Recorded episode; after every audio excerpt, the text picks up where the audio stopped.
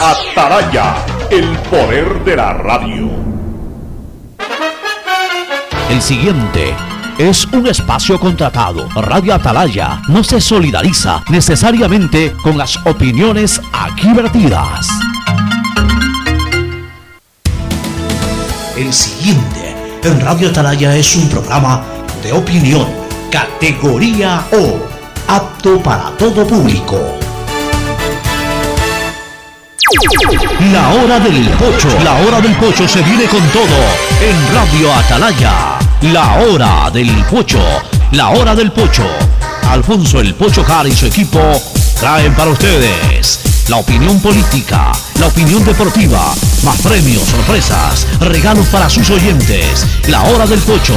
Aquí en Radio Atalaya. Cada día más líderes. Buenos días, este programa es auspiciado por Aceites y Lubricantes Gulf, el aceite de mayor tecnología en el mercado. CFN continúa trabajando por el desarrollo de nuestro país, el desarrollo es ahora.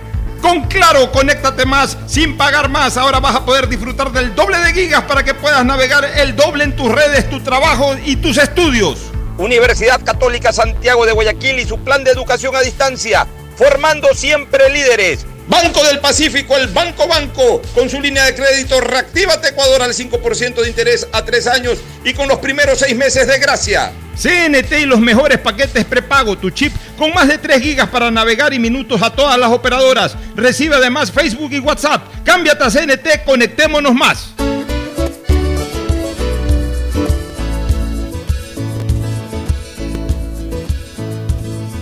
Camino. 680, sistema de emisoras Atalaya. En su año 76, Atalaya nunca falla y marca la raya del bienestar, del progreso y la libertad de Guayaquil, de Ecuador y del mundo. Por eso es una potencia en radio, cada día más líder y un hombre que ha hecho historia, pero que todos los días hace presente y proyecta futuro en el dial de los ecuatorianos. Este es su programa matinal La Hora del Pocho del sistema de emisoras Atalaya de este miércoles 15 de julio del año 2020. Aquí estamos ya a mediados, eh, a mitad del primer mes del segundo semestre del año, día de quincena, y como todos los días, me complace presentar y saludar a nuestros contertulios Fernando Edmundo Flores Marín Ferfloma y, y Gustavo González Cabal, el cabalmente peligroso. El saludo de Fernando Edmundo Flores Marín Ferfloma al país. Fernando, buenos días. Eh, buenos días con todo, buenos días Pocho, buenos días Gustavo. A propósito, Gustavo me acaba de pasar un lindo recuerdo. Te felicito Gustavo por recuerdos como, como esa foto, realmente valen la pena conservarlo y me agrada mucho que pueda tener un recuerdo tan bello.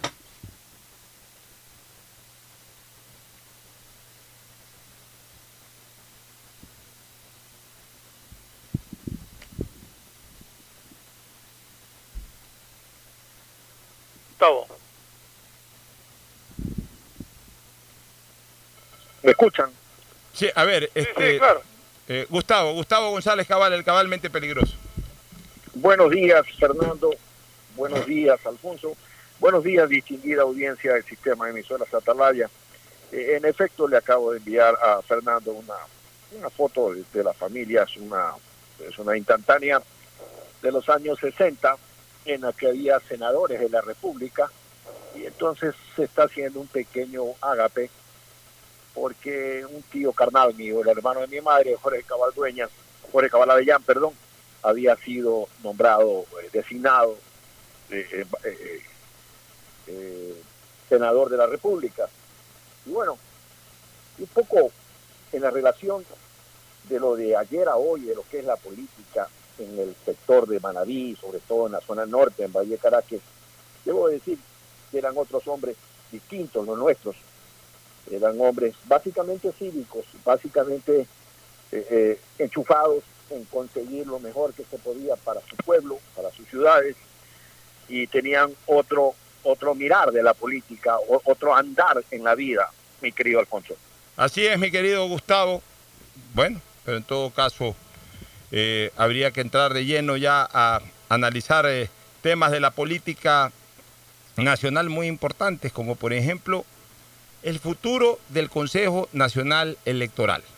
Realmente es preocupante que a pocas, eh, a, a pocos meses del inicio de la campaña, de la inscripción de candidaturas, no haya absolutamente nada definido en tema de materia electoral del órgano rector, como es el propio Consejo. Ni siquiera sabemos a ciencia cierta si es que los eh, consejeros electorales actuales van a ser los mismos que van a estar de aquí en un mes.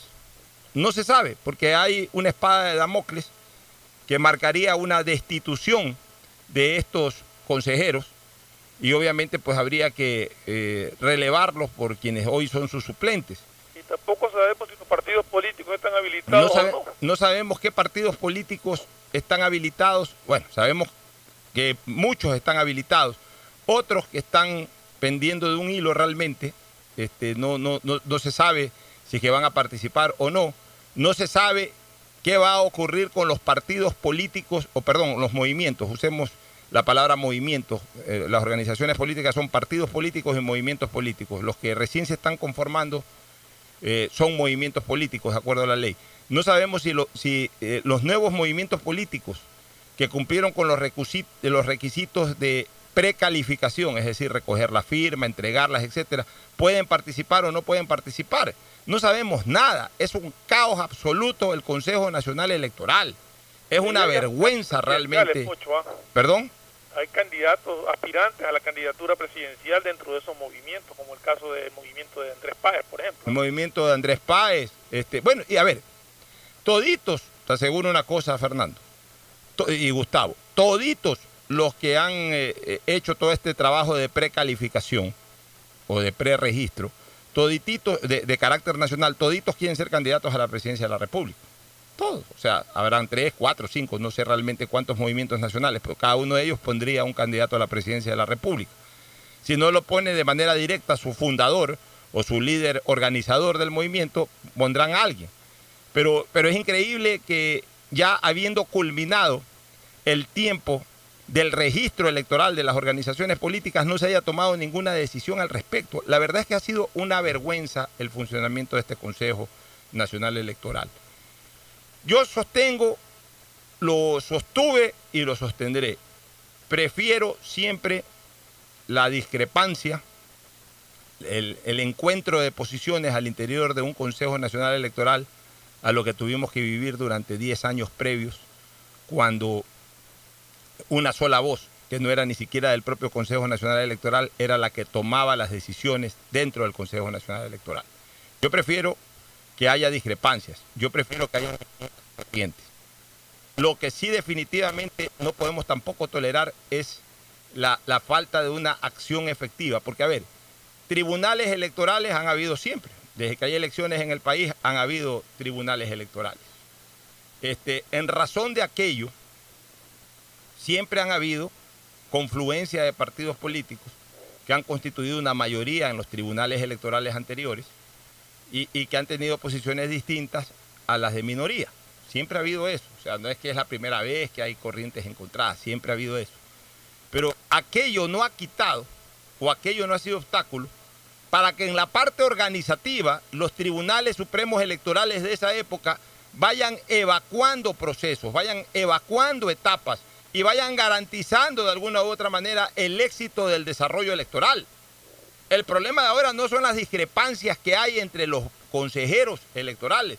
El problema de ahora es la inacción, la inefectividad, la muy mala conducción del Consejo Nacional Electoral. Esas posiciones absolutamente encontradas, esas posiciones radicalizadas, esas posiciones de no querer en ningún momento llegar a consensos, a, a- a consen- a consensos básicos, a consensos mínimos que permitan que se ejecuten procesos o etapas dentro del Consejo Nacional Electoral. Fíjate tú, o sea, no puede ser posible que no tengamos nada listo, nada básicamente listo, o sea, lo básicamente listo no lo tenemos todavía. De hecho, no tenemos todavía la garantía de que los consejeros actuales vayan a seguir siendo los consejeros después de un mes. Hay un eh, juez del Tribunal Contencioso Electoral, el juez electoral Fernando Muñoz, que es el que está al frente eh, en, el análisis de si el Contralor del Estado, Pablo Celi, cometió una infracción electoral al determinar la eliminación de cuatro organizaciones políticas del registro de partidos. ¿Eso qué quiere decir? Que si el Tribunal Contencioso Electoral determina de que no cometió infracción el Contralor, se rompe total, totalmente el blindaje de carácter electoral de los consejeros electorales y en ese mismo momento, de facto, viene la resolución de Contraloría determinando la, destitución de estos funcionarios y se tendrán que ir. Porque hasta el momento el blindaje que tienen los miembros del Consejo Nacional Electoral es eso, que ya están en periodo electoral y que sus decisiones no son bajo ningún caso impugnables ni vetadas de ninguna forma por ningún otro funcionario del Estado. La Contraloría sostiene lo contrario. En el momento en que el juez electoral diga que el Contralor no cometió infracciones electorales, en ese momento recae sobre los consejeros la decisión vinculante de la Contraloría de su destitución. contrario a un censum, contrario un censum, si el, el Tribunal Contencioso Electoral señala de que si hay una infracción por parte del Contralor, entonces ahí podría darse lo contrario. Se le podría romper el blindaje al Contralor y aplicar la norma que le permite al Consejo Nacional Electoral destituir a un funcionario que estaría incurriendo en algún tipo, en algún tipo de obstáculo eh, para el desarrollo de un proceso. Y asimismo podría caer la destitución en contra del Contralor. O sea, este es un tema realmente gravitante, porque por ahí comencemos. O sea, primero sepamos si finalmente van a ser los mismos árbitros de la contienda o, vamos a cambiar de árbitros de la contienda. Ese, ese es un primer punto que hay que aclarar, este Fernando y Gustavo. Sí, el punto es que yo no sé hasta cuándo tiene plazo el, juez para dictaminar si hubo o no injerencia del Contralor en, el proceso electoral. Entonces eso, eso, es importante, debe de haber algún plazo, debe estar por definirse ya para que tome su resolución. Gustavo, ¿alguna opinión? Mira, Alfonso, en este tema, más que ningún otro, necesitamos lo que se llamó el Glasnost la transparencia. El país necesita aquí más que ninguna otra función, en todas la necesita, pero en esta en particular, en que la mujer del César no solo sea respetable, sino que parezca respetable. A estas alturas de la civilización humana, a esta altura del siglo del año 2000, no podemos seguir con la cantaleta de que una cosa es sufragar y otra cosa es escrutar y en esa diferencia de actos se puede torcer la voluntad de un pueblo. República Dominicana, por ejemplo, acaba de hacer una elección general, con pandemia incluida. Y en esa línea tenemos que tener claro que el presidente Moreno, o quien haga sus veces, debe concluir todo el tiempo de su mandato, pero ni un minuto más. Tenemos que ser muy claros en este tema ni un minuto menos, pero ni un minuto más. Porque hay muchas cosas que están pasando en el tapete y que tenemos que necesariamente encadenarlas en el constructo de lo que estamos analizando.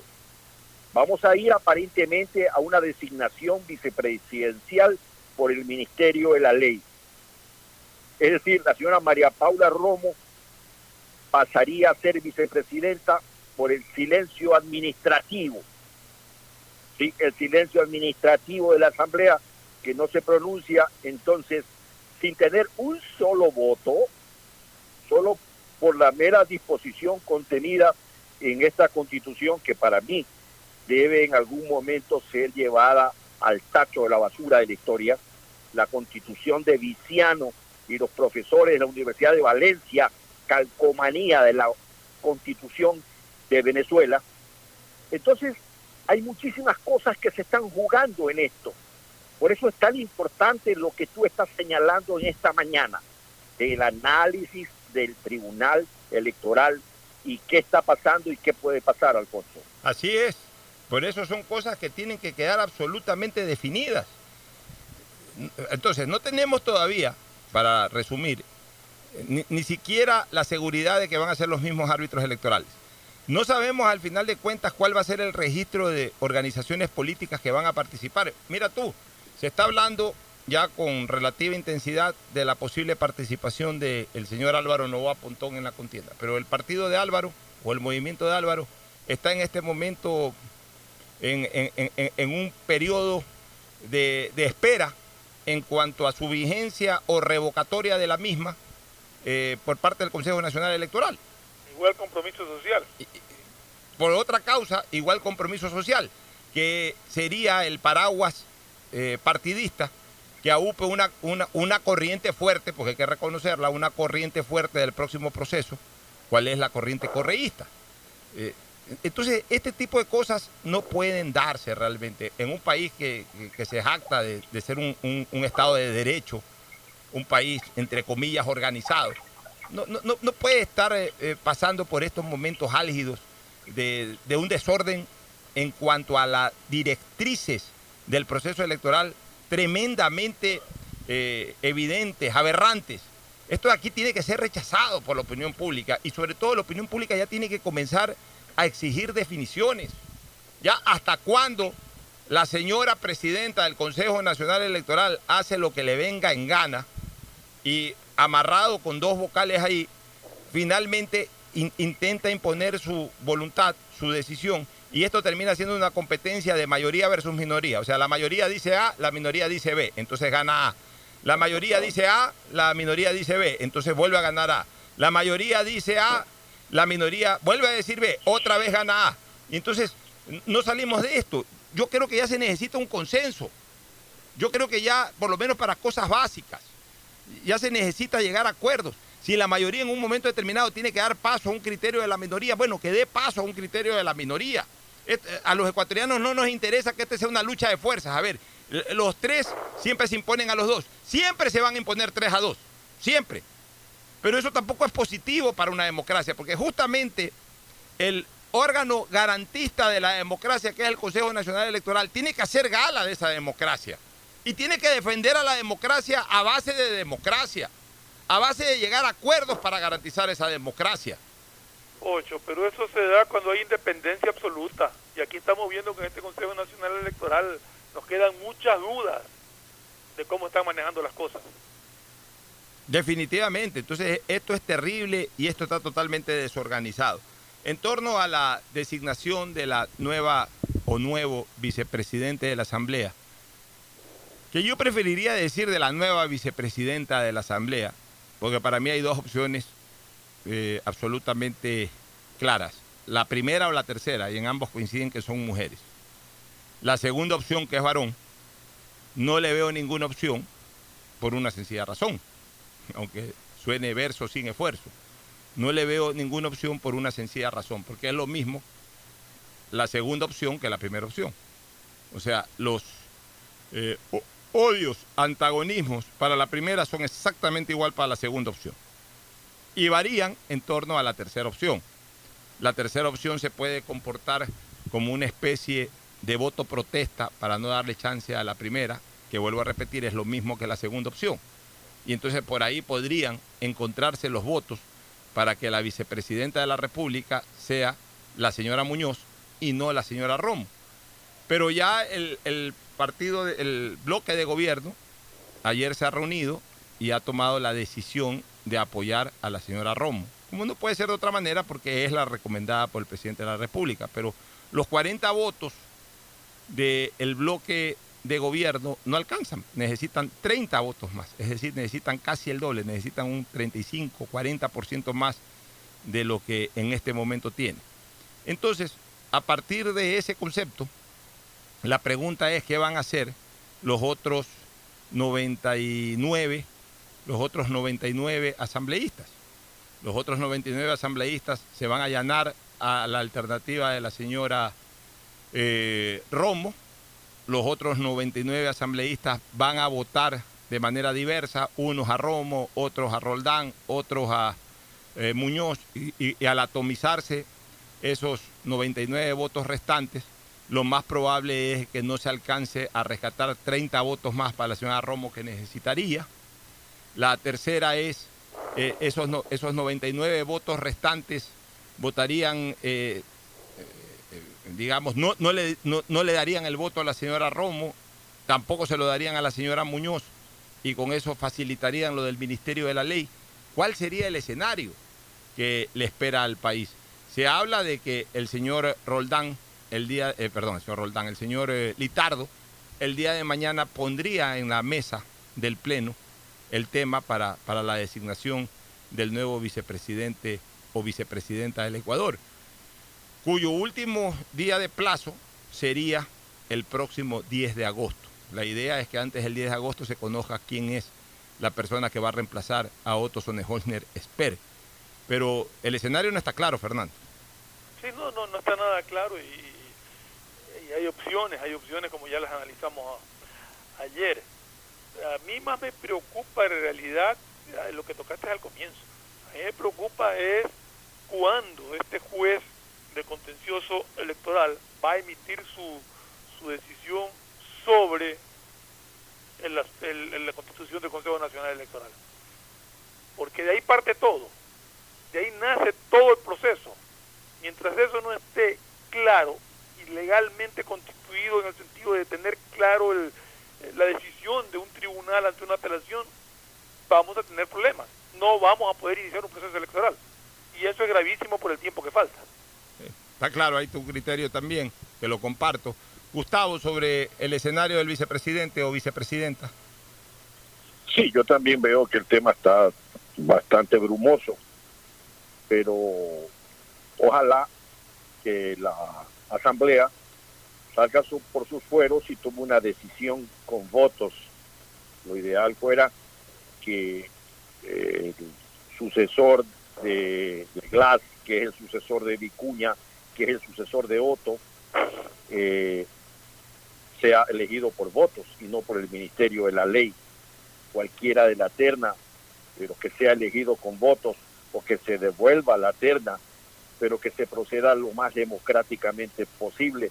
Y estos trucos que contempla, estos pasadizos legales que tienen que ver con cargos tan importantes, porque lo son, porque lo son, no porque la vicepresidencia desempeña nada, importa muy poco, sino en la posibilidad de una sucesión a uno que le gusta hacer hipótesis políticas y, frente al tema electoral que se avecina, yo quisiera que la Asamblea ah, salga por sus fueros y que nos llene de democracia al país. Lo que sí está claro, y esto lo vuelvo a repetir, salvo que se atropelle la constitución, o sea, lamentablemente vivimos una falacia de Estado de Derecho. Y digo vivimos una falacia de Estado de Derecho porque al final de cuentas las normas que están establecidas, la máxima norma que es la constitucional y las otras normas dentro de la pirámide jurídica ecuatoriana, que son las leyes orgánicas, leyes ordinarias, etcétera, a veces son interpretadas forzosamente, incluso por autoridades que no están, que no tienen la competencia para hacerlo, pero igual la interpretan y terminan haciendo prevalecer el fundamento del hecho sobre el fundamento de derecho. Y eso no es algo correcto, algo normal, ni algo que debe de darse en un Estado de Derecho. Bajo esas consideraciones y bajo un esquema de Estado de Derecho, no hay ninguna otra opción para la Asamblea que el pronunciarse, que el votar por la vicepresidenta o vicepresidente que ha, que ha puesto a disposición dentro de la terna el presidente de la República. O sea, el presidente ya cumplió con la norma constitucional, ya cumplió, ya mandó la terna, ya la envió, ya la remitió a la Asamblea Nacional. Ahora le corresponde a la Asamblea cumplir con la norma constitucional, elegirte entre esa terna. Escucho voces de la famosa devolución de la terna, eso no existe. Constitucionalmente eso no existe. No hay manera de obviar eso, porque la constitución es absolutamente mandatoria en aquello. La asamblea tiene que elegir de la terna. Oye, Pocho, Sí. yo lo que veo es que la única, eh, no sé, puede ser que me equivoque, pero yo creo que la única persona de la terna que podría ser el- electa o elegida por, por votos es la señora Muñoz. yo no creo que María Paula Romo ni que, ni que Juan Sebastián Roldán reúnan los votos necesarios, los 70 votos que necesitan para ser nombrado vicepresidente. Si hay votación, que yo dudo muchísimo, yo creo que va a entrar por el Ministerio de la Ley, pero si hay votación, la única persona que podría, como una especie de rechazo a la terna, acaparar votos es la señora Muñoz. Ya, pero solamente quiero señalarte algo en, razón de tu pensamiento, que lo comparto totalmente. No es que si hay votación, tiene que haber votación. Sí, claro. Otra cosa, es, otra cosa es que haya elección, que son dos cosas distintas. Correcto. otra cosa es, es que... a, eso, me refería justamente, a que reúna los votos. Perdón, perdón, perdón, perdón. Corrijo. Tiene que haber votación o elección, que es lo mismo. Otra cosa es que haya designación. Exacto. yo me refería a que reúna los votos necesarios. Claro, o sea, la elección o votación, que es lo que ordena la constitución, la constitución tiene que darse. Y eso se llama pronunciamiento de la asamblea. O sea, la asamblea se pronuncia, la asamblea cumple con su norma constitucional. Elige, elige, la asamblea elige. Elección significa que va y se pronuncia. O sea, ponen en el orden del día, se presenta la terna y los 139 integrantes del Pleno se pronuncian. Voto por fulana, voto por sutana o voto por perencejo. Ya, en ese momento se produce el acto, se produce el acto de pronunciamiento de la Asamblea, es decir, de elección. Ya, si no se elige a nadie, si no se elige a nadie, entra por ministerio de la ley en el momento en que caduca el plazo que son los 30 días. La única manera, la única manera en que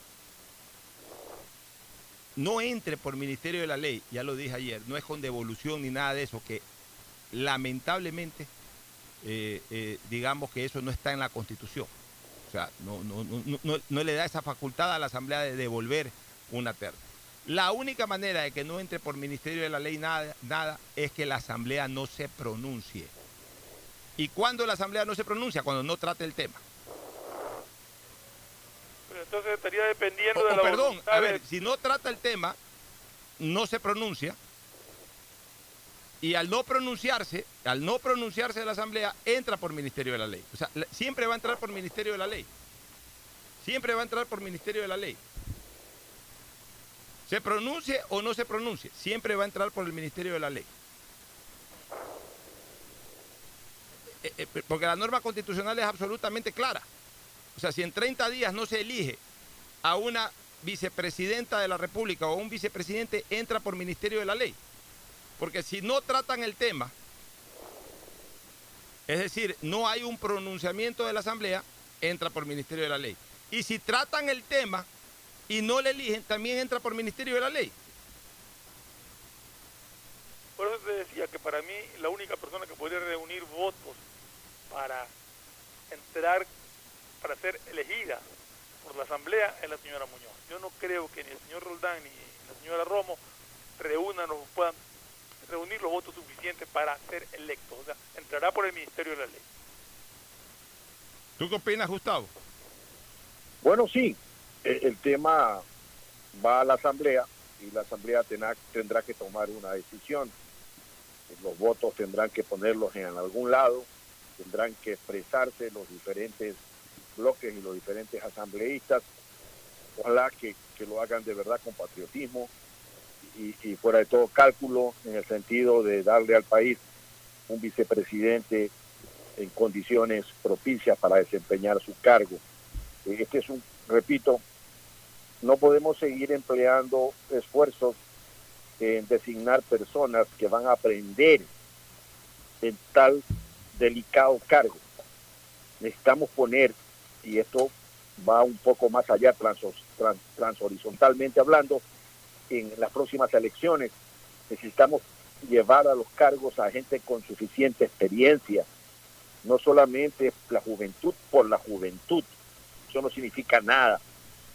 Necesitamos la sapiencia, que si la tiene eh, alguien joven, pues enhorabuena y si la tiene alguien pues de edad madura, eh, también. Y en esa línea es necesario pensar en el país sobre todo.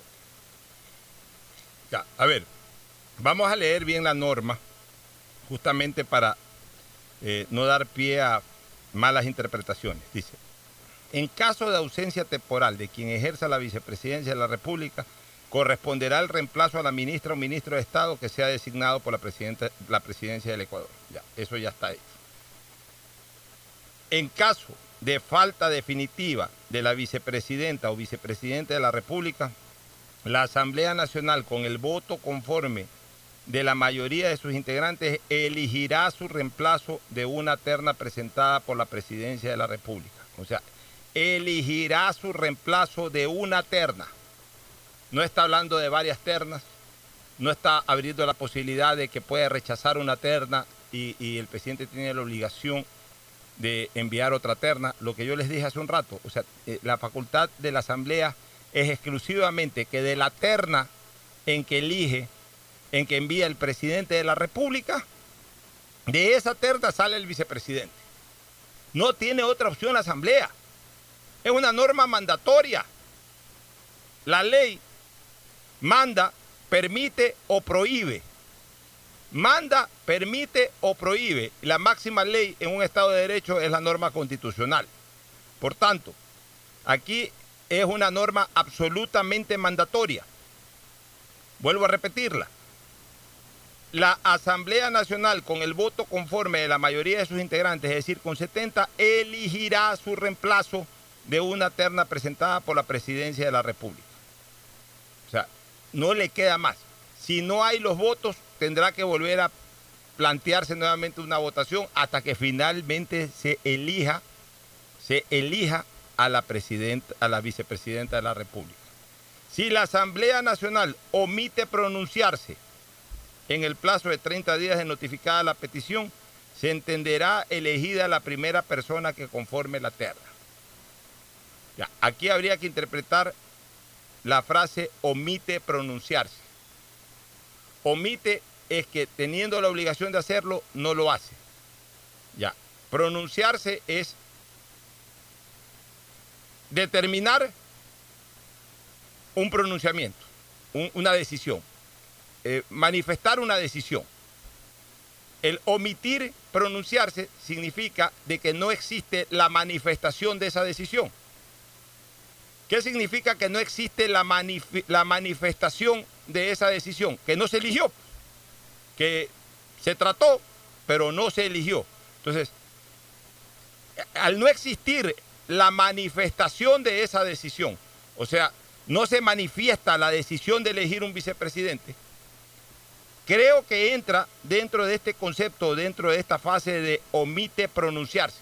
Y por lo tanto, en el momento en que omite pronunciarse, en ese instante automáticamente se activa el resto de ese inciso en el sentido de que si eso no se da en los próximos 30 días, la, la persona que encabeza la terna en ese momento se convierte en vicepresidente de la República. Este, incluso, incluso, este inciso, y es importante señalar esto que voy a decir en este momento, apela apela a la interpretación del espíritu de la norma, cuando deja claro de que se entenderá, es decir, apela al espíritu de la norma. Ustedes no se han pronunciado sobre la persona que va a ser vicepresidente del Ecuador o vicepresidenta del Ecuador. Ustedes no se han pronunciado, señores de la Asamblea, porque no han determinado de tres personas que le envíe no han determinado cuál de esas tres personas sea la vicepresidenta del Ecuador. Entonces, entendemos que finalmente la vicepresidenta tiene que ser la que encabezó la terna. Porque tampoco el país puede esperar más de 30 días que ustedes se dignen ponerse de acuerdo para elegir a un vicepresidente o vicepresidenta del Ecuador. Ese es el concepto que yo asimilo de este inciso, Fernando. No, no, no, está clarísimo. O sea, eso ya no, no creo que tenga ya mayor, mayor problema en interpretarse. E incluso la devolución de la terna no existe. nefasto porque presenta otra terna y tampoco les gusta y también la devuelven y no terminamos nunca. Eso está claro. El presidente es facultad de él de poner una terna.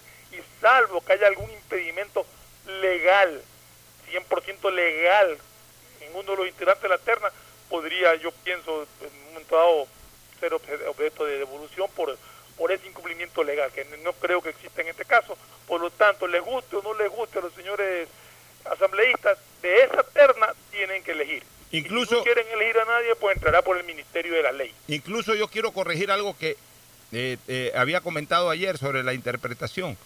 Yo había señalado de que si no se pone a consideración la terna, este, podría ser una salida para que no entre por el Ministerio de la Ley. No, al contrario. O sea, ahí la omisión es, es absolutamente manifiesta.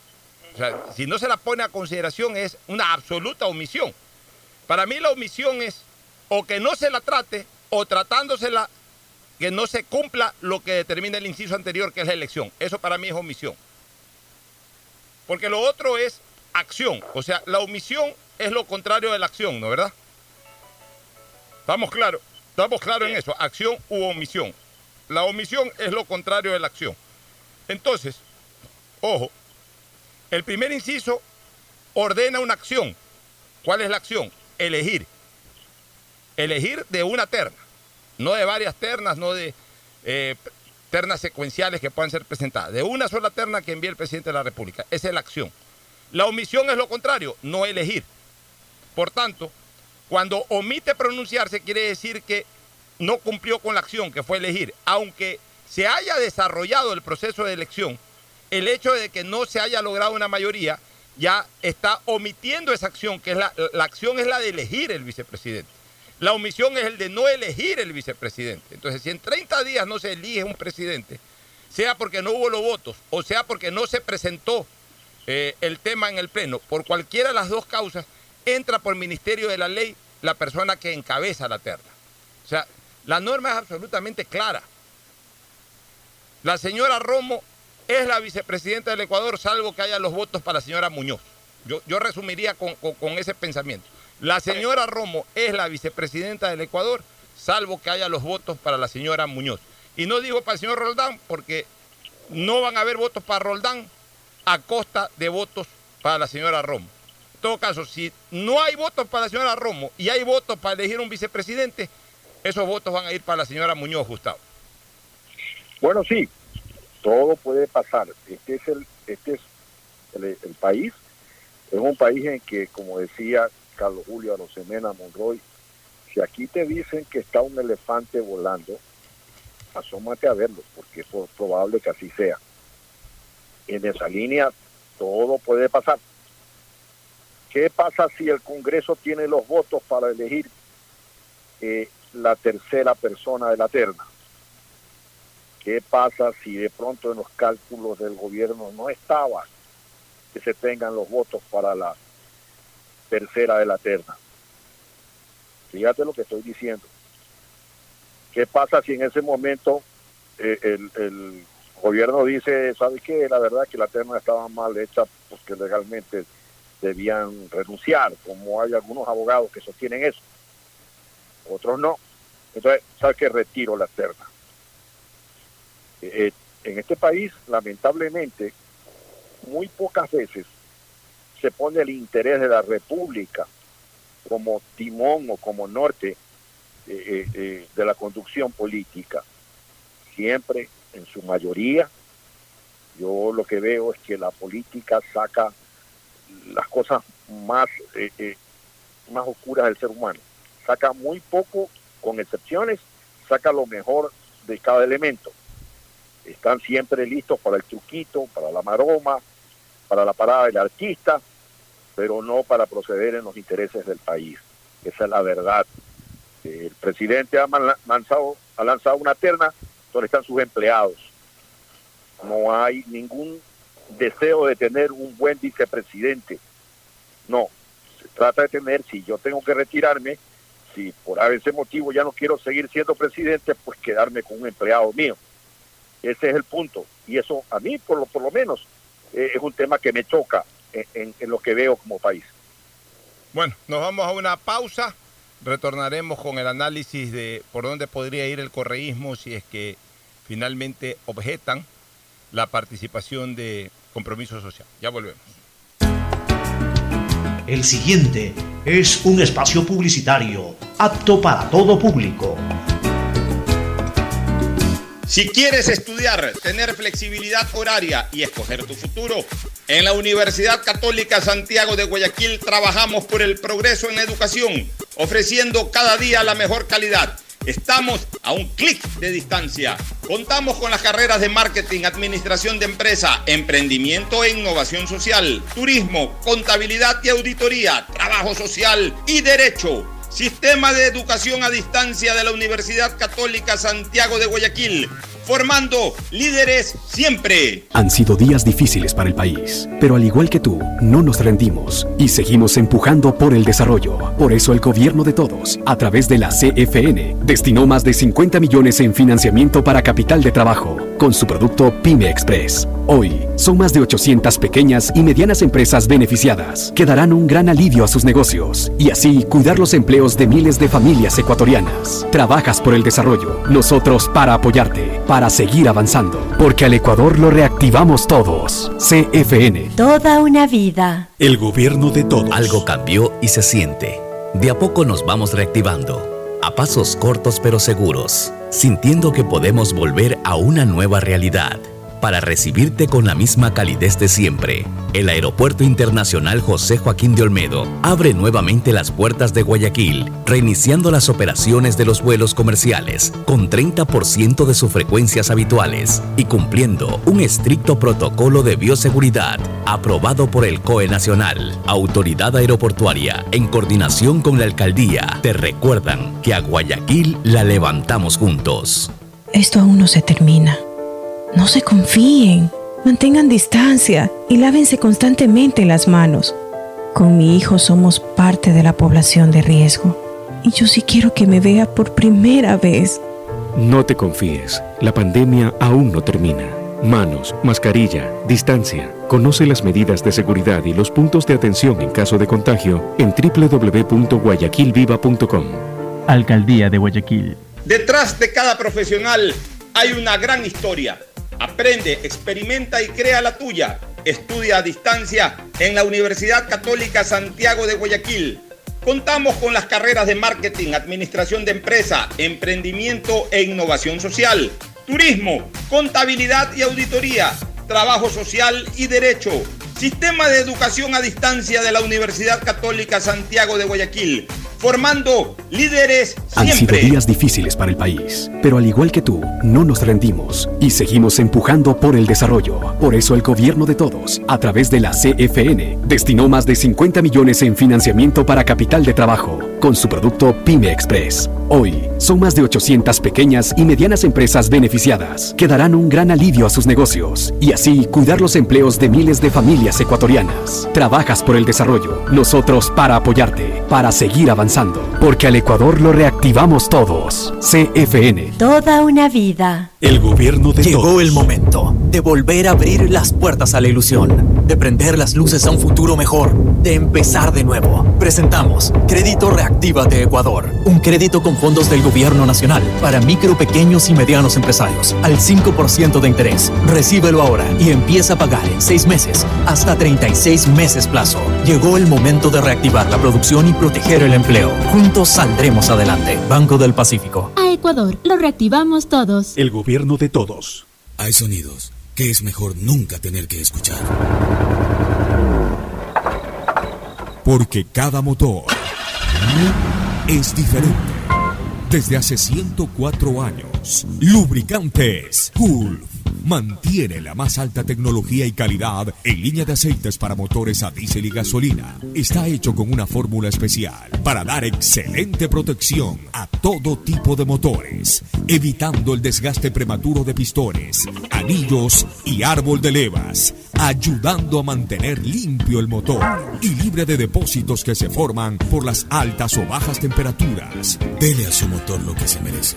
Lubricantes Gulf, la más alta tecnología en lubricación. 104 años preservando la vida de su motor. Lubricantes Gulf. Gulf es más lubricante.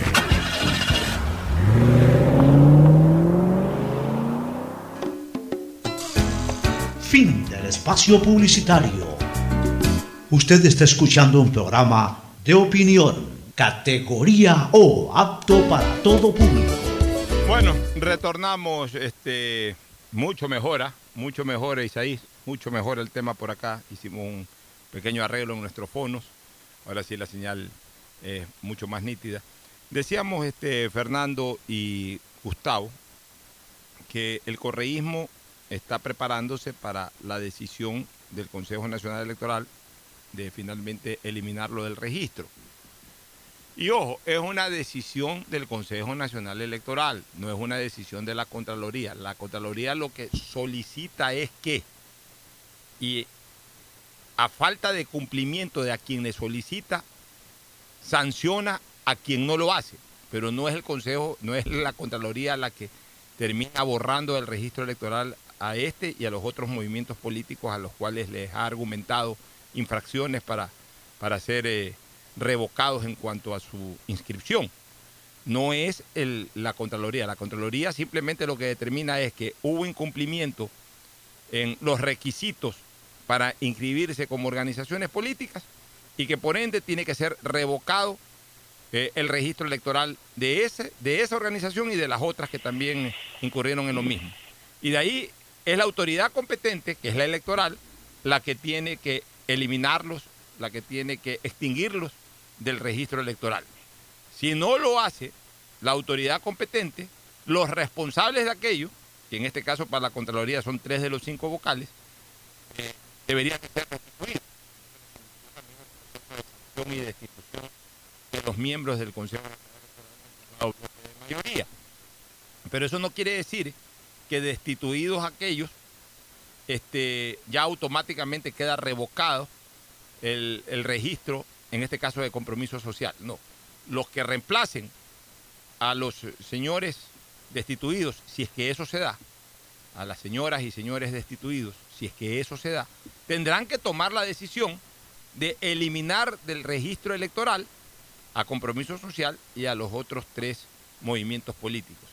Pero ahí viene un, problema de carácter electoral en cambio. Pues, eh, todo está de alguna u otra manera entrelazado. Ahí viene otro problema que ya pasó la fecha del 19 de junio.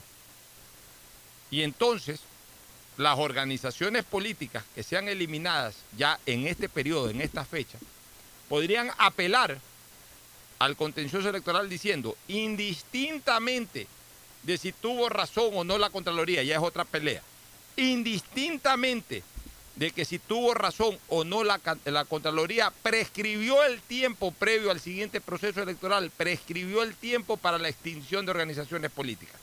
Porque hasta el 19 tenía que cerrarse eh, el, el, registro electoral y, y, y, y, nos estarían extinguiendo, podría decir esa organización política, la gente de compromiso social y de las otras, nos están extinguiendo pasado el 19 de junio. Por tanto, nos están extinguiendo extemporáneamente. Y esa es otra pelea jurídica ya al interior, por ejemplo, del Tribunal Contencioso Electoral. Entonces, fíjense ustedes, tanto Gustavo como Fernando, como los amigos oyentes del programa, todo este entrabado que hay desde el punto de vista jurídico para estas tomas de decisiones. Pero indistintamente ya de lo que al final se dé, aún saltando el derecho sobre acciones de hecho, que es lo que casi siempre impera en este país, y eliminen a compromiso social. Supongamos que eliminen a compromiso social y a las otras organizaciones políticas. Eh, la alternativa que tiene eh, eh, el correísmo para participar. El correísmo tiene una ventaja, que no la tiene a mi criterio ningún otro movimiento político. O ninguna otra corriente política, no movimiento político, sino corriente política. Que el correísmo ha tomado una fuerza de tendencia similar a la del velasquismo, es decir, una marca registrada en torno a su líder. No importa el movimiento, no importa que exista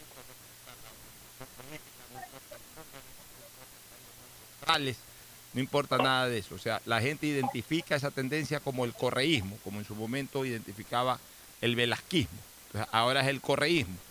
Si Correa corre por una lista número tal, bien, y si Correa corre por una lista con otro número también, da lo mismo, 35, que 5, o que 1, o que 4, o que 8, o que 20, da lo mismo. porque vende una marca registrada que es el correísmo, con, con un factor a favor en este momento para, para ese correísmo, que puede de alguna manera, puede mantener, puede mantener eh, eh, vigente, puede mantener latente ese sentimiento pro-correísta de sus partidarios, así también como ese sentimiento anticorreísta por parte de sus adversarios, que creo que son más. Creo que los adversarios electorales de Correa, no estoy hablando de los partidos políticos, sino del electorado, creo que los adversarios electorales de Correa son mucho más que los adeptos electorales de Correa. Lo que pasa es que los adeptos electorales de Correa, por sí solos, como Correa, tienen un porcentaje importante, no mayoritario, siempre lo he dicho, no mayoritario, pero sí importante, un 20, 22%, que es importante, pero que no es mayoritario. Pero bueno, a ese porcentaje de un 20, 22%, Correa ya les está aplicando y les va a seguir aplicando una fórmula para tenerlos vigentes y para tenerlos fusionados, activos, entusiasmados en torno al número que él les presente. ¿Cuál es?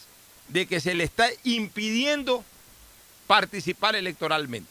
O sea, él está vendiendo ese concepto, que se lo está persiguiendo, que se le, que se le está impidiendo participar electoralmente. Entonces, bajo esa consideración es más fácil endosar la votación que no la va a recibir directamente, sino que la va a recibir indirectamente, pero él va a hacer o va a vender el escenario de que el voto por otro es el voto para él. El voto por otro es el voto, no, no por otro, sino por otro. El voto por otro es el voto para él. Y entonces la gente identificada con el correísmo no va a activar el criterio, sino el sentimiento. Y entonces, obviamente, al sentir al escuchar de su líder de que se lo está imposibilitando, de que es verdad, no puede ser presidente a pesar de que en algún momento se rompió el candado constitucional para que vuelva a ser candidato, pero por último ya, se cerró nuevamente ese candado constitucional. Y por último, ya, no puedo ser presidente, pero bien podría ser vicepresidente, ponen obstáculos para que sea vicepresidente. Bien puedo ser asambleísta nacional, ponen obstáculos para que sea asambleísta nacional. Bien puedo ser asambleísta por el exterior. A lo mejor le ponen obstáculos, a lo mejor no le ponen obstáculos, ok, por lo menos desde acá salgo como candidato a algo.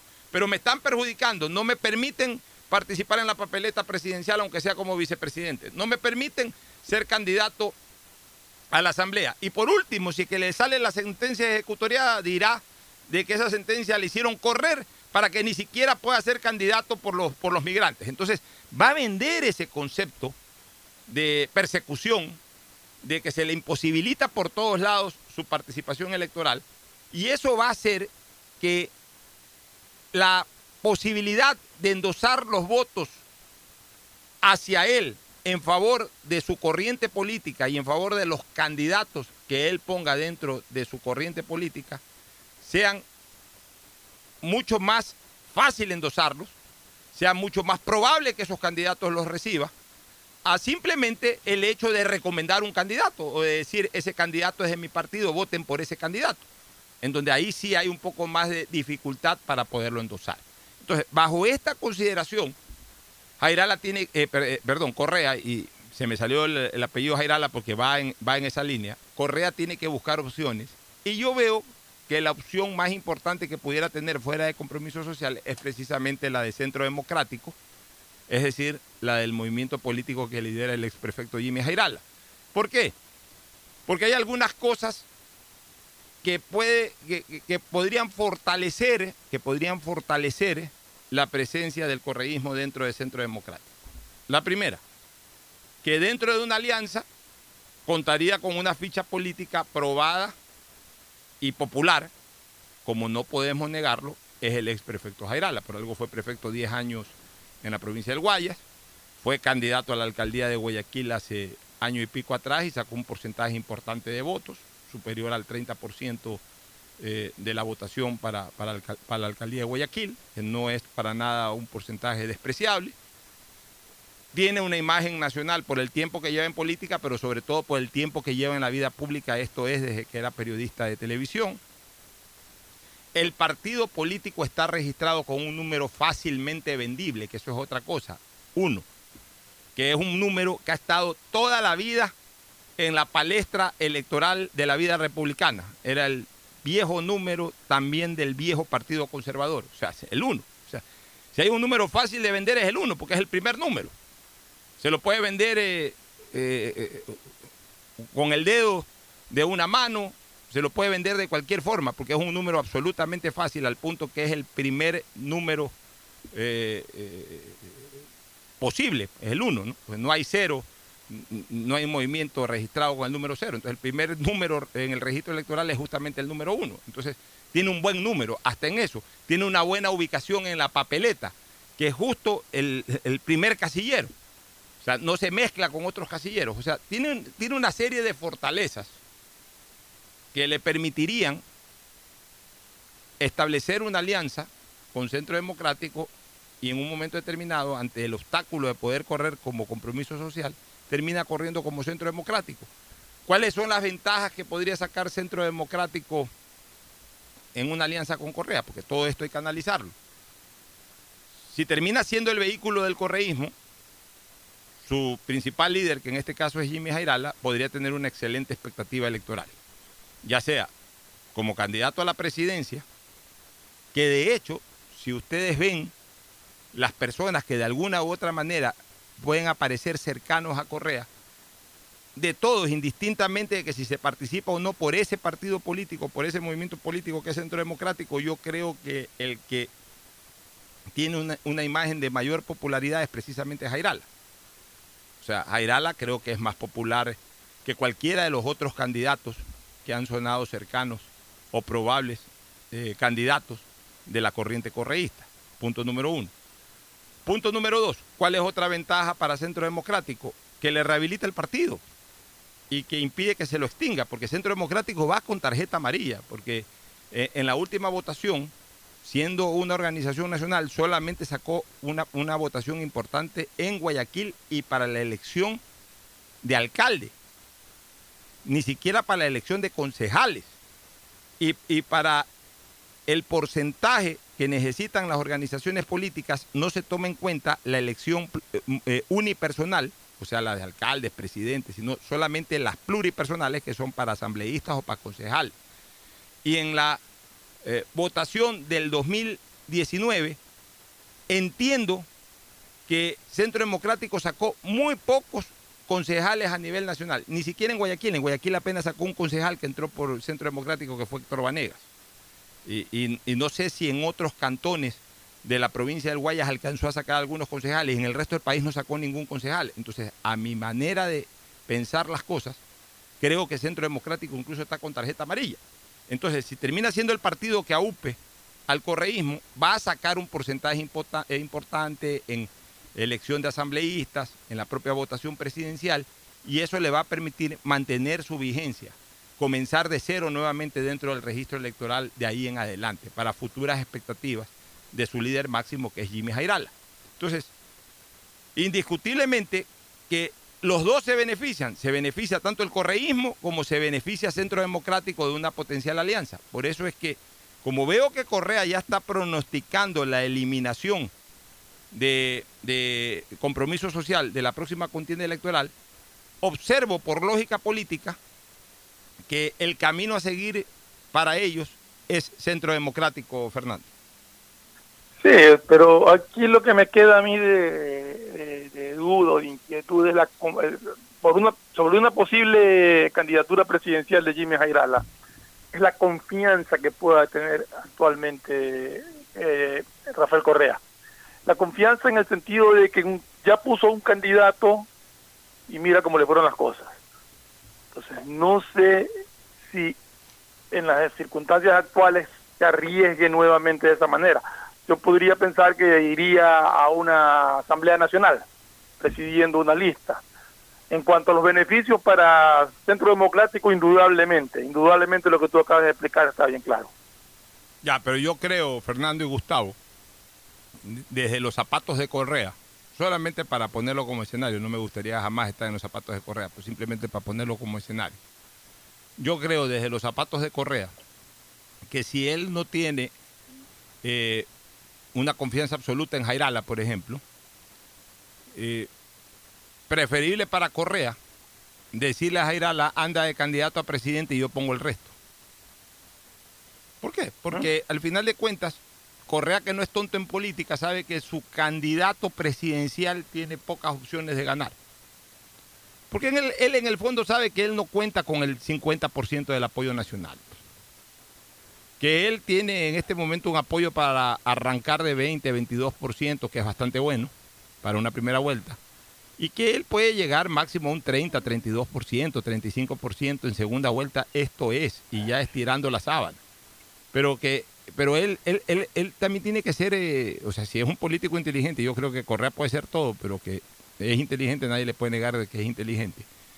Este, si es un político inteligente, él debe de comprender de que en este momento él no va a contar con un 51% de votos válidos, o sea, ni él, ni su corriente, ni nadie para ganar una presidencia de la República. Pero lo que él sí tiene para una primera vuelta es un porcentaje importante que le garantice meter entre 35 y 40 legisladores, que es bastantísimo para, para un político que ha estado cuatro años afuera, que ha estado enfrentando una serie de procesos judiciales y todo, refrendaría su verdadero potencial político dentro del país. Pero desde ese, desde ese punto de vista que tú estás diciendo, entonces a los dos le conviene más que Jairala vaya encabezando una lista, porque la popularidad de Jairala va a ayudar a jalar gente y a Jairala le convendría más estar con O sea- una candidatura asegurando un triunfo que arriesgarse a una presidencia de la República, como tú bien dices, muy, muy probablemente no la no a ver, pero una, a ver, eh, yo te digo una cosa, yo desde la frialdad de, de- de la política le diría, por ejemplo, si vuelvo a repetir, estando en los zapatos de Correa, le diría a Jairala, sabes que Jimmy, Eh, corre tú de presidente y dame el resto. Y yo le pongo el 100% de los legisladores, que pasan a ser 100% míos. Este, ahí eh, afectaría un poco a la vanidad del propio líder político con el que estoy negociando, porque eh, el otro diría, bueno, a ver, eh, voy a tener un respaldo eh, para una candidatura presidencial importante, yo sí puedo, yo sí la puedo pelear, más aún con este respaldo, ya, ok, la acepto. De repente por ahí la puedo pegar en la candidatura presidencial, puedo terminar siendo presidente de la República, ok, vamos, te acepto. Porque aquí juega mucho la vanidad, pues. Sí, o sea. A todo el mundo le, le encanta ser candidato a la presidencia de la República y si tienes una posibilidad certera de ser candidato a la presidencia de la República con un buen respaldo popular, vamos a la carga. Entonces, eh, eh, ahí, ahí viene el muñequeo de la negociación política. O sea, cada quien va a buscar eh, llegar a un acuerdo donde mejor le convenga, donde, donde mejor se vea ubicado. Entonces, de repente por ahí a Correa lo que le interese es eh, la organización política para poner el 100% de los legisladores a cambio de darte la presidencia, da- darte la candidatura presidencial. Y puede ser un buen negocio para Correa, como puede ser un buen negocio para Jairala, participar con el respaldo de, Correa. Ahora, también ahí puede darse lo otro. Jairala puede decir no. A ver, yo quiero asegurar mi presencia dentro de la palestra política de los próximos cuatro años. Ok, pon ahí candidato a la presidencia, pon candidato a la vicepresidencia de la República. Yo encabezo la lista de, de- de asambleístas nacionales de mi partido, tendría que decir Gerardo, o sea, de Centro Democrático. Y de ahí, si quieres, pon el resto de asambleístas, pero yo voy encabezando la lista. Entonces, prácticamente eso es una autodesignación ya a la asamblea, porque, o sea, seguro que va a entrar. Seguro que va a entrar. Entonces, ya de esa manera también asegura un escaño. En lo otro, tiene una posibilidad menor de ganar una elección presidencial. En lo de acá tiene una seguridad absoluta de llegar a la Asamblea Nacional. Entonces ya ahí es cuestión de ponerse de acuerdo. ¿no? Pero así yo vería una potencial negociación en ese sentido, este Gustavo. ¿Tu opinión? Bueno, bueno, sí, Alfonso, en el análisis de los sismos, de, de los velasquismos y de los correísmos, yo sí observo unas enormes diferencias de liderazgo entre lo que fue Velasco y lo que es Correa, más allá que nadie se baña dos veces en el mismo río. Así como el rol del gran ausente que pretende jugar Rafael Correa, buscando una suerte de, usando el nombre que ha puesto en la palestra, que ha puesto en la mesa. Por ejemplo, Jairala a la presidencia y Correa al poder. Yo creo que Correa va a ser muy cuidadoso en ver qué hace, en pisar los pies sobre la tierra él sabe que él no gana una segunda vuelta y que su esfuerzo máximo electoral va a estar dado básicamente en lo que pueda poner en la primera, pero que en la segunda vuelta, eh, entrando cualquier candidato que no cometa errores, por supuesto, eh, va a ser muy difícil poderlo vencer. En esa línea hay un dicho popular que vale la pena recordar. Quien da pan a perro ajeno pierde el pan y pierde el perro. Eh, a mí me parece que los votos de Jairala para la alcaldía de Guayaquil van impresos en un esfuerzo de consumo. Es decir, ya tiene los votos de el correísmo en la, en la manifestación de la voluntad soberana manifestada en la elección de alcaldes de Guayaquil. Los votos de Jairala ya llevaban de suyo todos los votos que podía ponerle el correísmo en Guayaquil. Entonces de allí sí tienen que partir los análisis y van a poner los pies en la tierra, más allá de que como tú muy bien señalas, habrá siempre personas que le encante poner en su hoja de, de vida fue candidato a la presidencia de la República, eh, hay personas que son mucho más eh, firmes en el análisis y prefieren siempre que los éxitos se den en cosas inclusive menos importantes como llegar a la asamblea. Y yo no lo veo, yo no soy muy optimista en la votación de Correa. Yo creo que él sabe perfectamente que los números no son lo mejor, no es lo que él quisiera. Y un poco en contacto con, con lo que está pasando en el pulso popular, porque he podido conversar con algunos dirigentes eh, de toda índole a nivel de la costa en particular, me está sorprendiendo cómo se están moviendo las cosas, cuál es el, la aspiración que veo en la gente. Vamos a ver qué sucede en los próximos días, Alfonso. Vámonos a una recomendación comercial, retornamos con el segmento deportivo. Auspician este programa. Aceites y lubricantes Gulf, el aceite de mayor tecnología en el mercado. Acaricia el motor de tu vehículo para que funcione como un verdadero Fórmula 1 con aceites y lubricantes Gulf.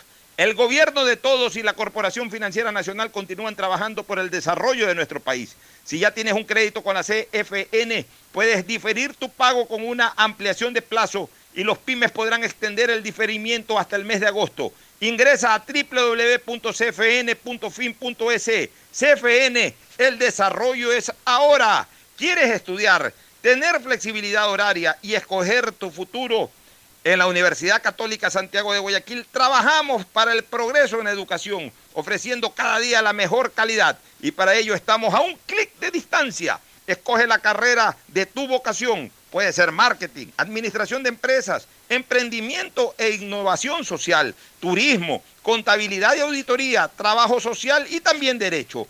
Consulta en nuestra página web mayor información y esquemas de admisión. Universidad Católica Santiago de Guayaquil, formando siempre líderes. CNT te trae los mejores paquetes prepago de 1 a 6 dólares. Recibe Facebook, WhatsApp y muchas gigas adicionales para que no pares de navegar. CNT, conectémonos más. Llegó el momento de volver a abrir las puertas de tu negocio con el crédito Reactívate Ecuador impulsado por el gobierno nacional al 5% de interés a 36 meses y los primeros 6 meses son de gracia. Solicítalo hoy en el Banco del Pacífico, el Banco Banco del Ecuador. Ahora vas a poder disfrutar del doble de gigas para que puedas navegar el doble en tus redes, tu trabajo y tus estudios. Y también compartir el doble con tu familia y amigos. Activa el nuevo paquete prepago de 2 gigas que viene con más llamadas ilimitadas a 5 números claro, 100 minutos a otras operadoras y gigas gratis para llamar y videollamar por WhatsApp y Facebook Messenger. Solo por 5 dólares. Conéctate más sin pagar más. Estamos en la hora del pocho. En la hora del pocho presentamos Deportes, Deportes. Muy bien, Mauricio Zambrano Izquierdo, novedades en el deporte. ¿Qué tal? Buenos días con todos, ¿cómo están? Buenos días. Ya estamos para comentar lo que la noticia que se esperaba. Yo creo que esto ya era lo que se venía anunciando. Eh, ayer, el día de ayer, el señor Antonio Cordón, el ex director deportivo de la Federación Ecuatoriana de Fútbol, se despidió de la FEF mediante una carta, eh, la cual eh, fue publicada en las páginas de, de, la Federación Ecuatoriana de Fútbol, en donde hace eh, Antonio Cordón comentó un poco de por qué se retiró, luego también escuché en la radio, pude escuchar también que uno de los temas que le molestaron, pero más o menos dice así la carta para darle un, resumen. Dice, estoy convencido que el proyecto que trabajé, ju- que trabajé junto a Francisco Egas y otros profesionales fabulosos en la federación es el camino correcto para alcanzar un desarrollo sostenible. Y otro de, de los temas que, que- le comentaron a Cordón que por qué había tomado esta decisión, habló un poco de que también es por la pandemia y aparte porque le molestó mucho estar en el ojo del huracán y que eh, su, el tema de, de su contrato eh, se dio a conocer y esto estaba bajo una cláusula de confidencialidad. Es una de las molestias que le dio al señor Antonio Cordón. Mira, mire Mauricio, yo voy a ser muy claro en este criterio que voy a emitir. Cuando cambió la dirección de la Federación Ecuatoriana de Fútbol y llegaron los señores Egas, Estrada y compañía, o sea, los otros miembros del directorio, señalé que era necesario y era la oportunidad para nuevos aires en el fútbol ecuatoriano en cuanto a un esquema de organización futbolística, más aún a sabiendas de que la Federación Ecuatoriana de Fútbol ya no tenía que preocuparse de la organización del día a día del campeonato nacional, que es lo más tedioso y lo más complicado, y que solamente iba a prestar atención a la organización de la representación nacional en las diferentes competencias, dígase selección mayores, selecciones juveniles, selección de mujeres. Segunda etcétera. categoría me parece que también. Bueno, sí, segunda categoría, un departamento X maneja la segunda categoría, eso no quita ni tiempo ni, ni, ni, ni genera mayor preocupación. Selecciones es tu preocupación. la, la la preocupación de la federación pasó a ser casi que exclusivamente las selecciones, las selecciones del Ecuador. Entonces yo decía, bueno, es la oportunidad de volver a lo que alguna vez Carlos Cuello, eh, inteligente y efectivamente, hizo eh, a finales de la década de los 80, es decir, traer la línea europea, organizar nuestro fútbol bajo esquemas europeos, de tal modo que traigamos un gran seleccionador nacional europeo, que traigamos costumbres de organización europea y que euro, europericemos nuestro fútbol, que no es otra cosa que trabajar bajo el diseño de la más alta competencia que es el fútbol europeo. Y el que ha venido siendo campeón en los últimos mundiales. O sea, hoy el fútbol, eh, a ver, el fútbol europeo es para el fútbol, valga la redundancia, lo que la NBA es para el básquet. Hay básquet en España, hay básquet en, en- en, eh, los países eh, del Báltico, en Europa, hay básquet en Italia, hay básquet en Brasil, todo, pero cuando uno habla de básquet, de lo supremo del básquet, ¿a, a- a dónde apunta? Estados Unidos. A la NBA, ¿no verdad? Ya. El fútbol de Europa es para el balompié mundial lo que es la NBA para el baloncesto mundial. punto. Ocho, el último campeón que fuera de Europa, el campeón mundial de fútbol fue el 2002 Brasil, ¿correcto? Exactamente. Y antes de Brasil, en el 86 Argentina. Francia. Y no, y no, Ah, no, no, pero me refería y antes el a- propio Brasil en el 94 y antes, y antes este, eh, Argentina en el 86. Sí, yo sé, pero me refería a que desde el 2002 Sudamérica no ha ganado, o el, fuera de Europa no se ha ganado un mundial. Antes era alternado, acuérdate ah. que hubo una época en que el, un campeonato lo ganaba un equipo europeo, el otro un equipo ya, pero. Hay algo que es más grave, porque por último tú dices, bueno, es cada cuatro años y toda esa cuestión. Ah. Eh, eh, eh, pero a ver, en los últimos 15 años, claro. creo, que, creo que en una ocasión, me parece que en el 2000 algo, ganó un equipo brasileño el Mundial de Fútbol Interclubes. De ahí todos los ha ganado Europa. Ah, Así. Me parece que en el 2000... 11. Creo el que creo que ganó no hace, recuerdo. hace algunos años atrás, pero uno de, los últimos sí, 15.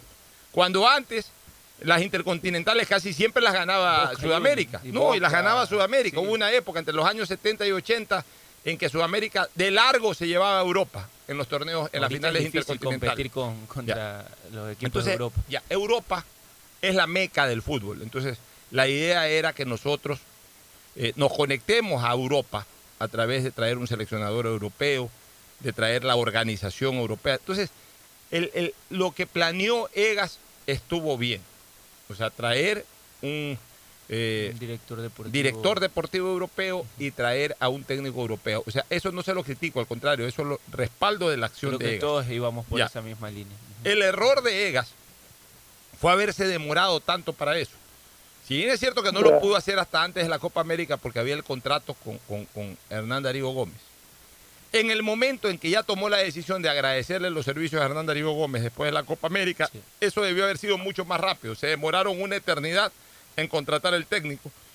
Eh, contrataron antes al director deportivo, que es este señor Cordón, que ya acaba de renunciar. Y, y- y la demora fue sustancial. Pero bueno, lo más penoso de todo es que no terminó de prender el proyecto Cruyff.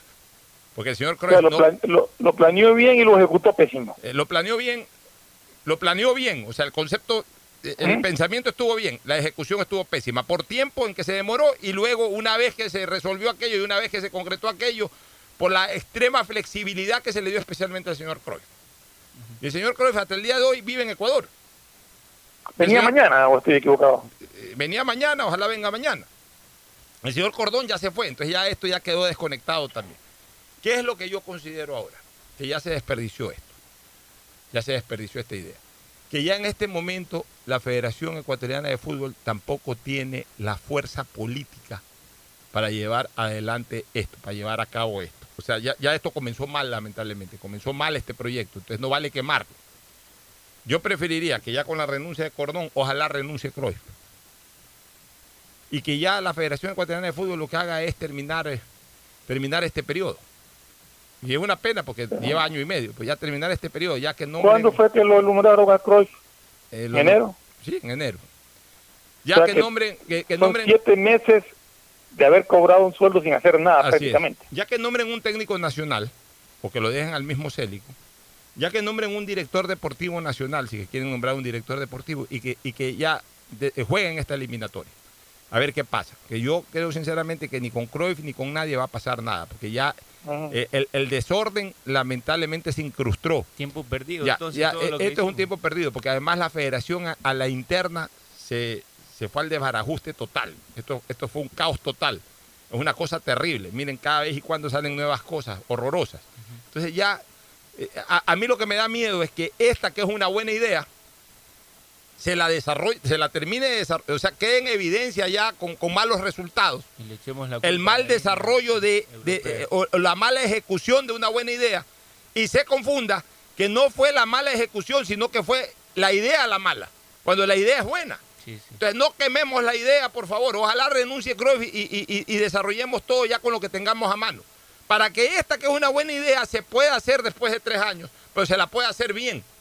O sea, desde el momento en que tiene que venir un entrenador, tenga que venir un buen director deportivo y puedan desarrollar las cosas bien hechas con otra gente, porque definitivamente con la gente que en este momento está en la Federación Ecuatoriana de Fútbol esto ya no se pudo hacer. Es, lo que yo pienso, Fernando.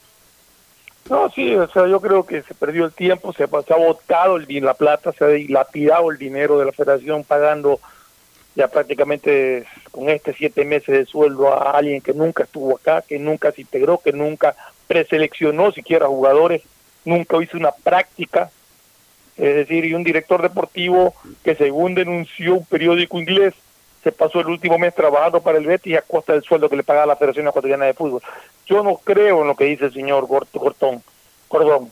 Yo creo que él tiene algún arreglo ya establecido y por eso se va.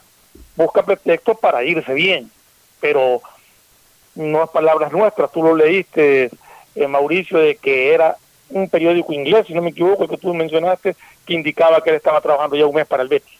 Sí, Ojalá que ya definitivamente que se terminen de ir. Yo, ¿no? yo estoy de acuerdo con lo que dice Pocho, que la idea es buena, mal desarrollada por muchos factores también. Eh, nunca se pudo trabajar tranquilo, me parece que eh, el señor Cordón, en las partes que, que él quiso trabajar también, eh, empezaron los, los problemas internos, esta disputa dirigencial entre Egas y Estrada. Eh, empezaron a hablar del, de Cordón, que también él, él manifiesta que eso le molestó cuando empezaron a sacar a luz su contrato y todo eso. Eh, nunca, eh, como decía Fernando, no, no tuvimos. En eso al- estoy de acuerdo, Mauricio. O sea, si había una cláusula de confidencialidad, nunca debió haberse hecho público esos valores. Eso es una manera, un- una manera de, de- para desprestigiar al presidente. Se hizo público algo que no debió haberse hecho público, supuestamente de acuerdo a las cláusulas del contrato. Exactamente, y justamente lo que decía, que nunca vimos a nuestro director técnico ver partidos de fútbol ecuatoriano acá. Ahora, yo lo que digo es una cosa, eh, también deben de desaparecer esas eh, prácticas de confidencialidad, o sea... Así, estoy de acuerdo. eh, todo tiene que ser transparente, o sea, no necesariamente que decir eh, fulano de tal está ganando tanto, pero por ejemplo, cuerpo técnico gana tanto, punto. Y tiene que pagar impuestos sobre eso que gana. Así es. O sea, no se puede engañar al Estado, no se puede engañar a, engañar a los aficionados, no se puede engañar a nadie. ¿Por qué, ¿Por qué tienen que haber prácticas de confidencialidad? O sea, al final de cuentas, si bien es cierto que son órganos o instituciones de carácter privado, pero son de interés público. Y, y- y- y lo mejor es siempre revelar las cosas, transparentar las cosas para que nadie opine mal. O sea, nadie se mete al interior de una empresa. Mañana Fernando Flores es dueño de su propia empresa de Ferfloma SA y Ferfloma SA hace cualquier actividad lícita. Solamente a Fernando Flores y a los accionistas le interesa saber lo que ocurre en Ferfloma SA. Pues si mañana Fernando Flores es presidente de la Federación Ecuatoriana de Fútbol o de la Fede Guayas o de cualquier órgano que aunque sea privado es de interés público, lo correcto, o de Melec, que es su equipo, el, el equipo de sus amores, lo correcto es transparentar todo para que, todo, para que los que tienen interés en esa institución o en esa actividad sepan y nadie pueda decir nada, oye, eh, por ahí me dijeron que te estás llevando la de una, plata, por ahí me de dijeron que y estás otra haciendo forma. Pocho, aportan, porque con las taquillas, con lo que ellos van al estadio y dejan en, en- en taquilla, también se, son fondos que, que van para la federación, o sea, Así la es. larga es plata que la gente aporta, ¿no? Vamos a una pausa, retornamos. El siguiente es un espacio publicitario apto para todo público. Si quieres estudiar, tener flexibilidad horaria y escoger tu futuro, en la Universidad Católica Santiago de Guayaquil trabajamos por el progreso en la educación, ofreciendo cada día la mejor calidad. Estamos a un clic de distancia. Contamos con las carreras de marketing, administración de empresa, emprendimiento e innovación social, turismo, contabilidad y auditoría, trabajo social y derecho. Sistema de Educación a Distancia de la Universidad Católica Santiago de Guayaquil, formando líderes siempre. ¿Qué más, mi Harrison Ford? ¿Y vos? ¿Ya te cambiaste a CNT? ¡Vivo, vivo! Compra tu chip CNT prepago, que incluye más de 3 gigas para que navegues por 7 días y sigas vacilando tu patín en todas tus redes. CNT, conectémonos más. Más información en www.cnt.com.es. Han sido días difíciles para el país, pero al igual que tú, no nos rendimos y seguimos empujando por el desarrollo. Por eso el gobierno de todos, a través de la CFN, destinó más de 50 millones en financiamiento para capital de trabajo, con su producto Pyme Express. Hoy, son más de 800 pequeñas y medianas empresas beneficiadas que darán un gran alivio a sus negocios y así cuidar los empleos de miles de familias ecuatorianas. Trabajas por el desarrollo, nosotros para apoyarte, para seguir avanzando, porque al Ecuador lo reactivamos todos. CFN. Toda una vida. El gobierno de todos. Algo cambió y se siente.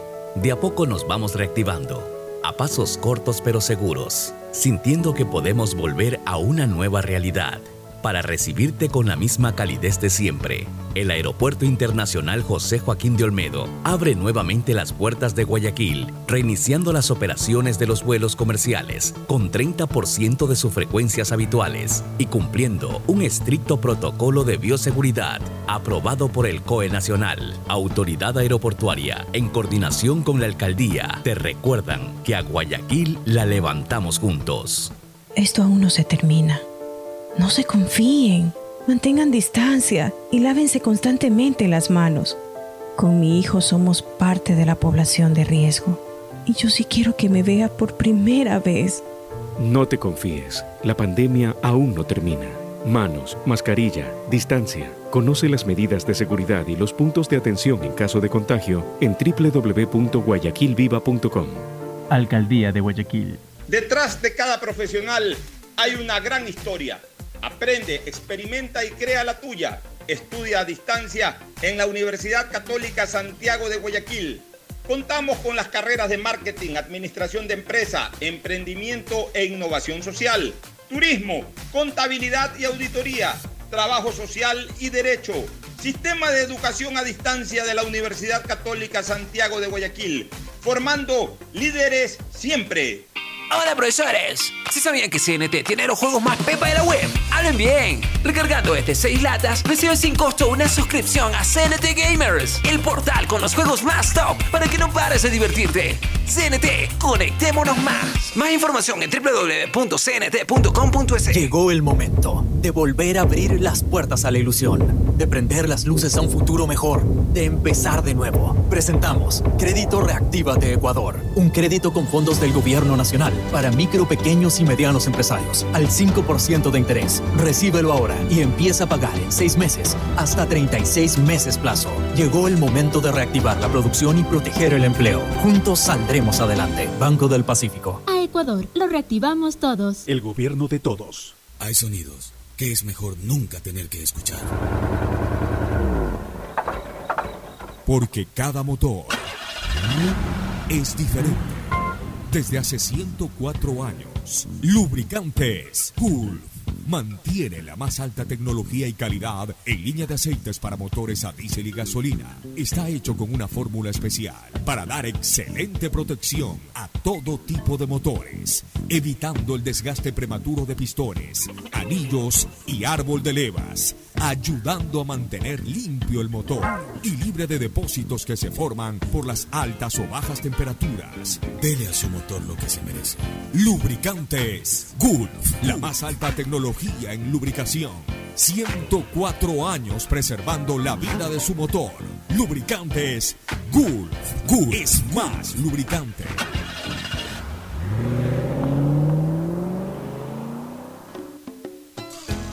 Fin del espacio publicitario. Usted está escuchando un programa de opinión, categoría O, apto para todo público. Bueno, otros temas, este Mauricio. Ayer se esperaba un pronunciamiento ya oficial, de fecha oficial para el reinicio de la Liga Pro y aún no confirma que sea la fecha 29, aún están en tentativa, o sea, sigue la fecha tentativa 29, pero para el 29 de julio, pero nada oficial.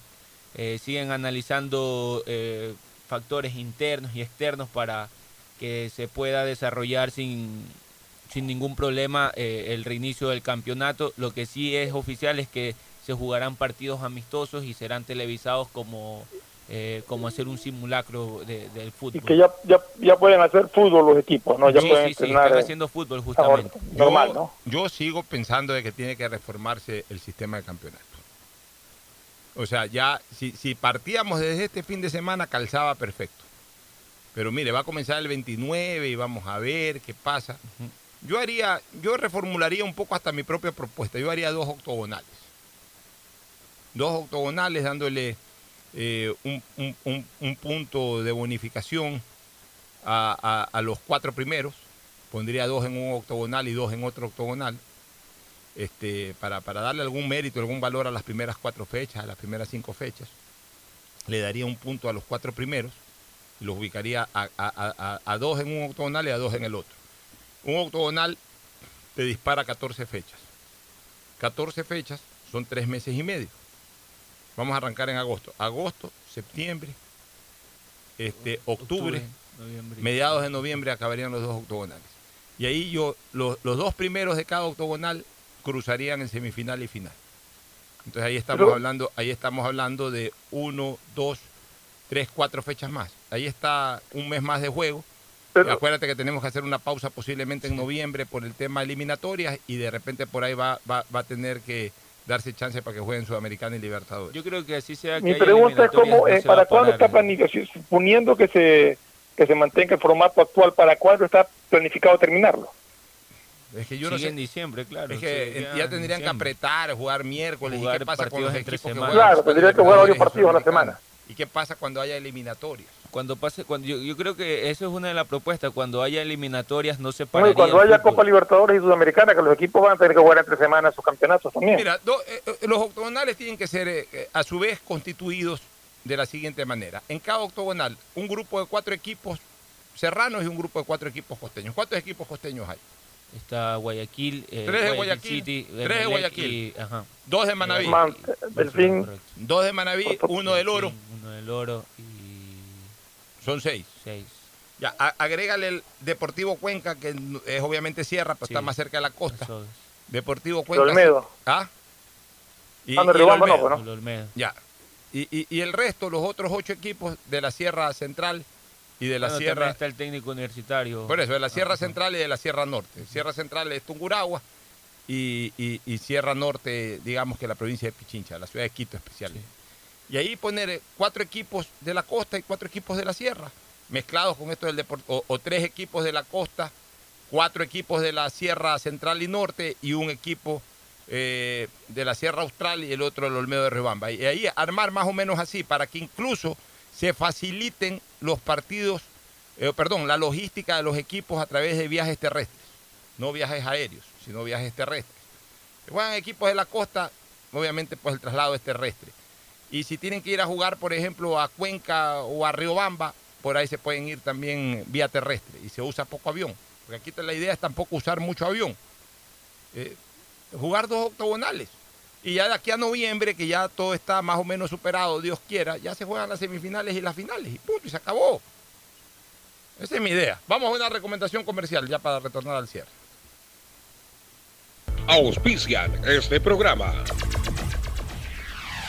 Aceites y lubricantes Gulf, el aceite de mayor tecnología en el mercado. Acaricia el motor de tu vehículo para que funcione como un verdadero Fórmula 1 con aceites y lubricantes Gulf.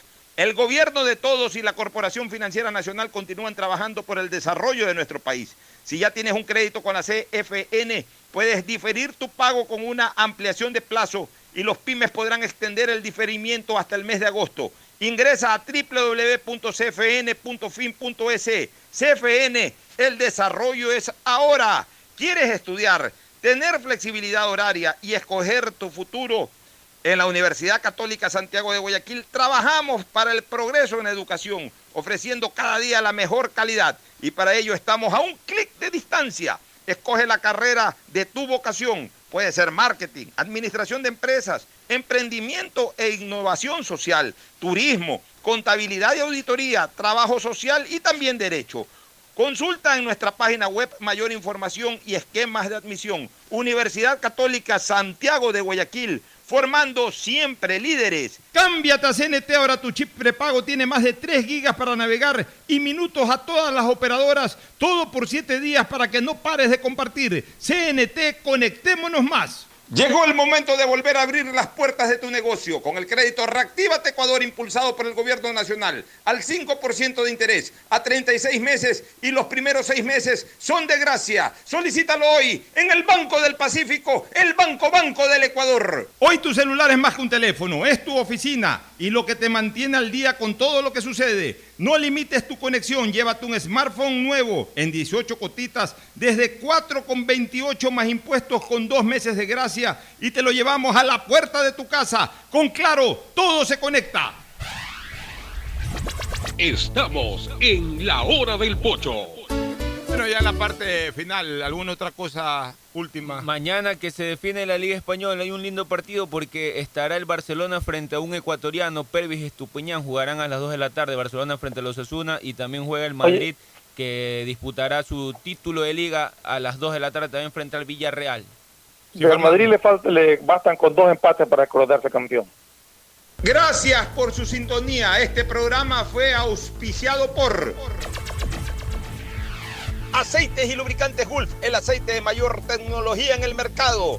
CFN continúa trabajando por el desarrollo de nuestro país. El desarrollo es ahora. Con Claro, llévate tu nuevo smartphone en 18 cuotitas desde 4.28 más impuestos y con dos meses de gracia. Te lo llevamos a la puerta de tu casa. Universidad Católica Santiago de Guayaquil y su plan de educación a distancia, formando siempre líderes. Banco del Pacífico, el Banco Banco, con su línea de crédito Reactívate Ecuador al 5% de interés a tres años y con los primeros seis meses de gracia. CNT y los mejores paquetes prepago, tu chip con más de 3 gigas para navegar y minutos a todas las operadoras. Recibe además Facebook y WhatsApp. Cámbiate a CNT, conectémonos más.